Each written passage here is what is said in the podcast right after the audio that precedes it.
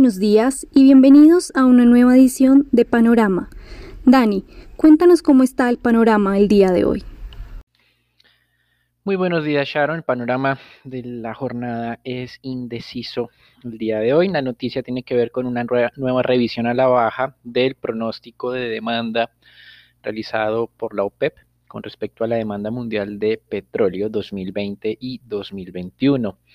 Los mercados accionarios abren hoy relativamente planos luego de que ayer tuvieron una jornada muy positiva en los Estados Unidos.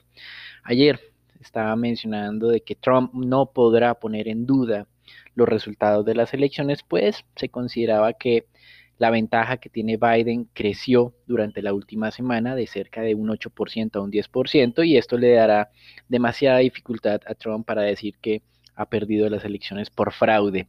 También se mencionaba la posibilidad nuevamente de que el Senado sea controlado por los demócratas y esto ayer eh, eventualmente inspiraba o impulsaba más bien a los inversionistas bajo la idea de que el plan fiscal masivo será más eh, prontamente em, digamos, ratificado por un Senado demócrata, una Cámara demócrata y un presidente demócrata, lo que se ha llamado la ola azul. Recuerden que en términos de colores, en Estados Unidos el Partido Demócrata es asociado con el color azul y el republicano con el color rojo.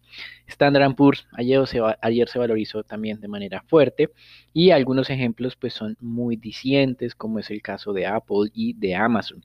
Desde el punto de vista del inicio de publicación de resultados en los Estados Unidos, hoy tuvimos a JP Morgan y Citigroup en el premercado con respecto a JP Morgan, nuevamente un alto nivel de generación de ingresos de trading, eh, les ayudó para superar las expectativas. El resultado del trimestre fue de una utilidad de 2,92 eh, dólares por la acción. Hace un año fue el 2,68. El mercado esperaba 2,23, es decir, superó las expectativas, superó lo que registraron el año pasado y debido a esto, pues eh, se espera que el sector bancario o el sector financiero como un todo vuelva a generar una muy, muy buena dinámica durante este tercer trimestre.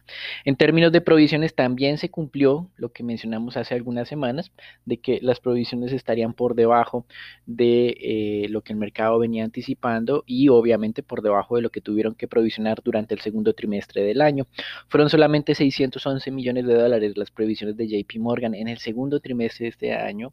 Las provisiones fueron de 10.5 Em, trillones, lo cual pues son muy, muy altas o fueron muy altas y em, la calidad de cartera no se estaba deteriorando tanto como eh, se había vaticinado inicialmente. Sin embargo, dentro de JP eh, Morgan, lo que no tuvo una muy buena dinámica, y esto era esperable, fue el negocio de intermediación bancaria como tal, una caída del 9% de los ingresos netos generados por em, por este digamos, pues por esta línea de negocio.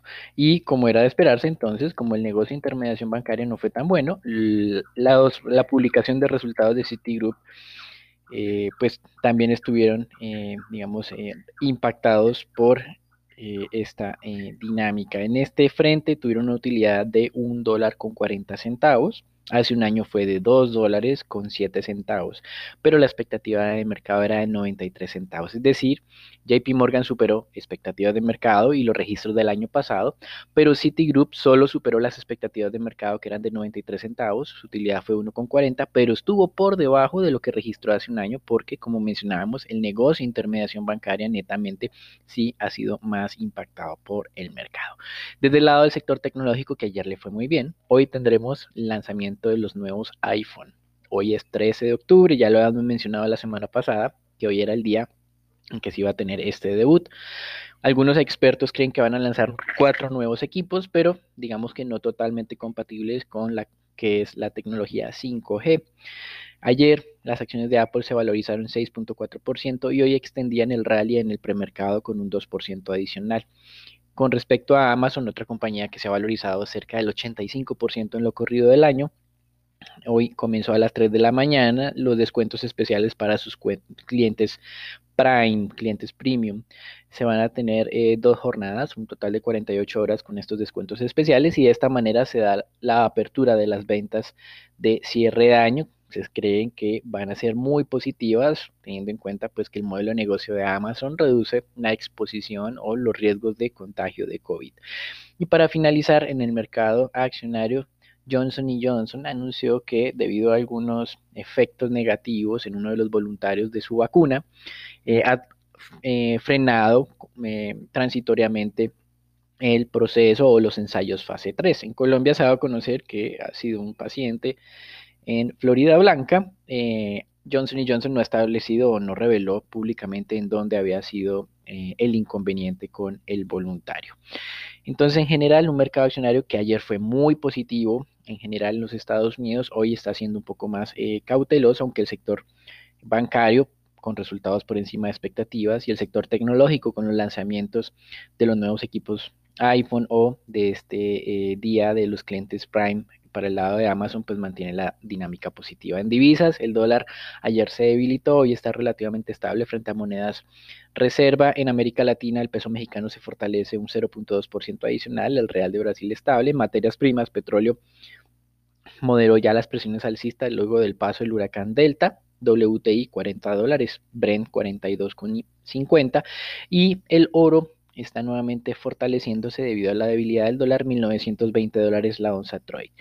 La OPEP acaba de publicar una actualización de sus pronósticos de demanda para el año 2021. Esperaban que la demanda subiera a 7 millones de barriles, ahora va a ser de solamente 6.54 millones de barriles adicionales, es decir, es un recorte de unos 456 mil barriles frente a lo que se tenía previamente. También se ajustó a la baja lo que sería el incremento de demanda de petróleo para el último trimestre de este año, eh, lo ajustaron a la baja en 220 mil barriles. Por eso, recordamos, la semana pasada se insistía en que eventualmente el incremento de producción para el mes de enero de 2021 no pueda ser de los 2 millones de barriles que se tienen pactados actualmente. En renta fija está presentando estabilidad, unas tasas de descuento de tesoros a 10 años de 74 puntos básicos. El, reporte del día eh, estaba más eh, que todo destacando el, descenso de las tasas de descuento de los bonos italianos y tal vez lo que nos llamó más la atención fue el día viernes en la tarde, Trump anunciando que ellos eh, o él es partidario de un paquete fiscal más grande que incluso el que están impulsando los demócratas. Recuerden que los demócratas en el mes de mayo aprobaron en la Cámara de Representantes un plan fiscal de 3.5 trillones de dólares, ahora estaban en los 2.2, 2.4 trillones. La Casa Blanca había anunciado que ellos estaban eh, alineados con un plan de solamente 1.6 trillones, solamente entre comillas, porque 1.6 trillones es un plan muy grande de todas maneras.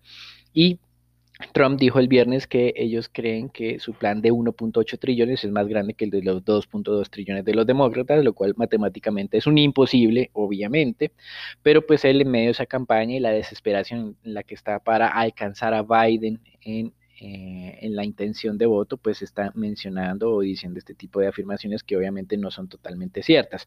Lo que sí vemos es un afán para tratar de ganar nuevamente adeptos, convencer a los eh, indecisos e independientes, pero pues parece que no hay suficiente tiempo para lograrlo. Recuerden que el 15 de octubre tenemos en teoría un debate que quedó en veremos, pues eh, el comité que define las reglas eh, afirmó que iba a ser virtual, Trump dijo la semana pasada, el día jueves, que no está de acuerdo con esto, pero pues obviamente todo es muy cambiante en este tema político.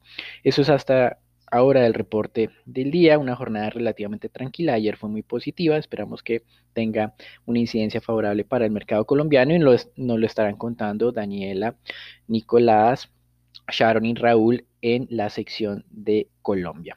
Los dejamos con ellos entonces.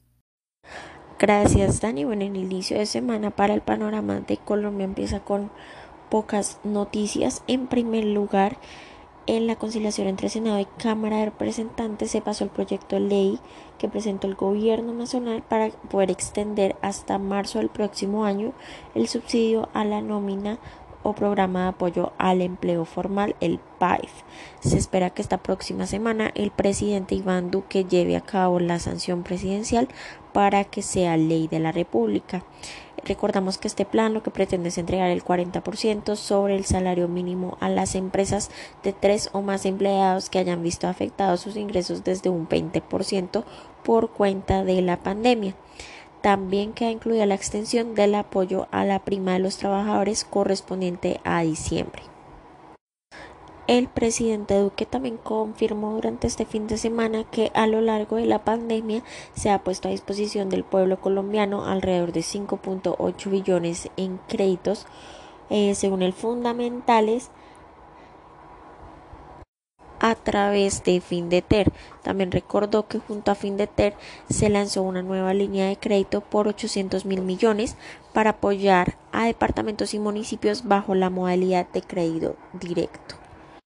La presidenta de Findeter, Sandra Gómez, señaló también que los recursos de la línea podrán ser reinvertidos en los sectores de salud, transporte, agua, saneamiento básico, desarrollo urbano, er-, energético, recreación, deporte, cultura, medio ambiente, industrias creativas, culturales, turismo, entre otros.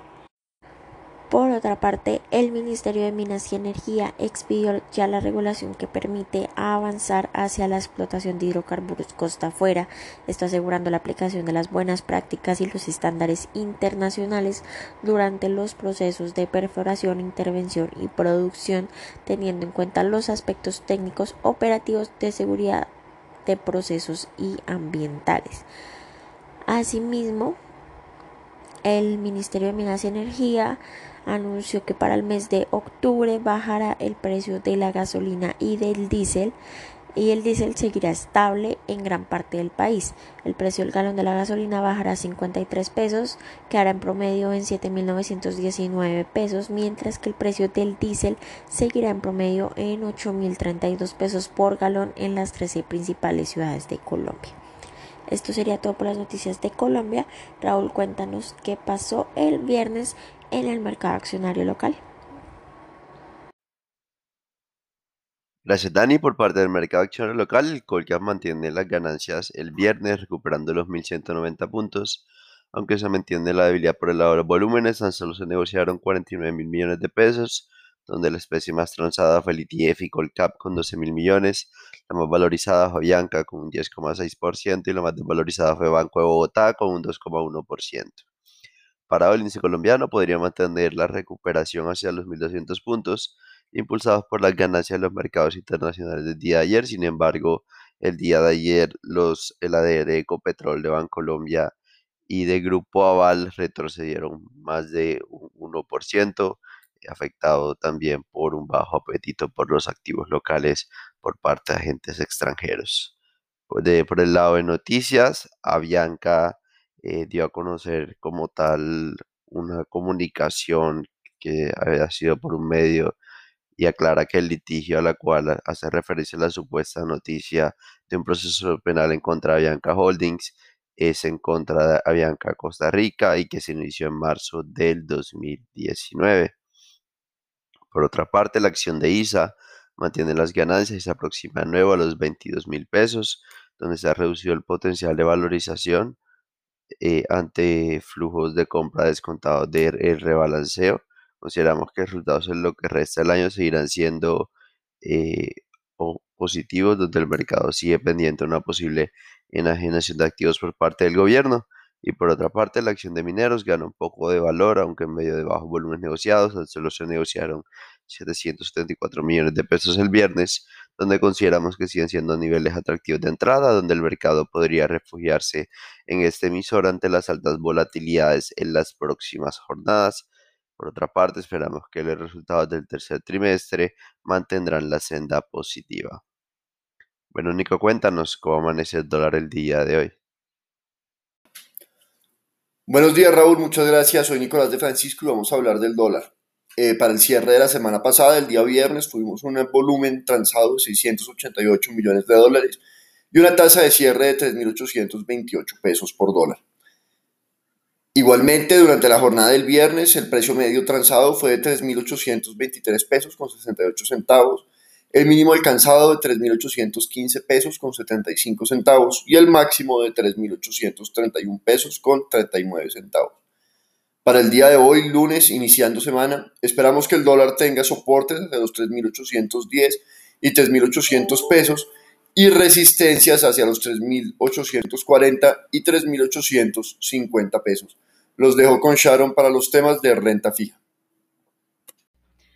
Gracias, Nico. El mercado siguió el buen comportamiento internacional y ambas curvas se valorizaron a medida que aumentó el apetito por riesgo reflejado en los CDS a cinco años que retomaron niveles promedio de los últimos cinco meses y recuperaron en su totalidad esa subida que tuvieron el mes pasado. Los la curva T tasa fija entonces ganó tres básicos, mientras que la TSUR se valorizó cerca de dos básicos, siendo los 27 es la única referencia que presentó desvalorizaciones durante la jornada.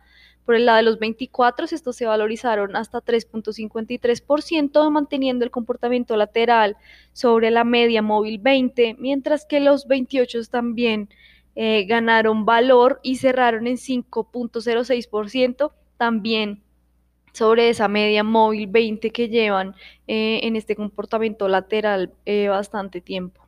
Por de deuda corporativa se negociaron 4 mil millones de pesos a través del sistema transaccional y cerca de 653 mil millones por registro. Continúa aún eh, la debilidad generalizada en los volúmenes en lo que es el mercado de deuda corporativa. Las transacciones continúan concentradas en lo que es tasa fija del 21 y del 22 e IPC del 22 y ya eh, las negociaciones con respecto al mes pasado nos muestran amplias valorizaciones en los TCNVR, lo que es em, usual cuando se presentan estas eh, sorpresas inflacionarias al alza, eh, en especial en el segmento corto, mientras que los títulos tasa fija empiezan ya a mostrar desvalorizaciones leves desde el segmento medio, al igual que los TCNVR pesos que han mostrado eh, ya desde hace varias jornadas em, estas desvalorizaciones desde eh, tres años en adelante. Eso fue todo por eh, nuestro panorama indeciso del día de hoy. Gracias por escucharnos y los esperamos mañana en una nueva edición. Que tenga un buen día.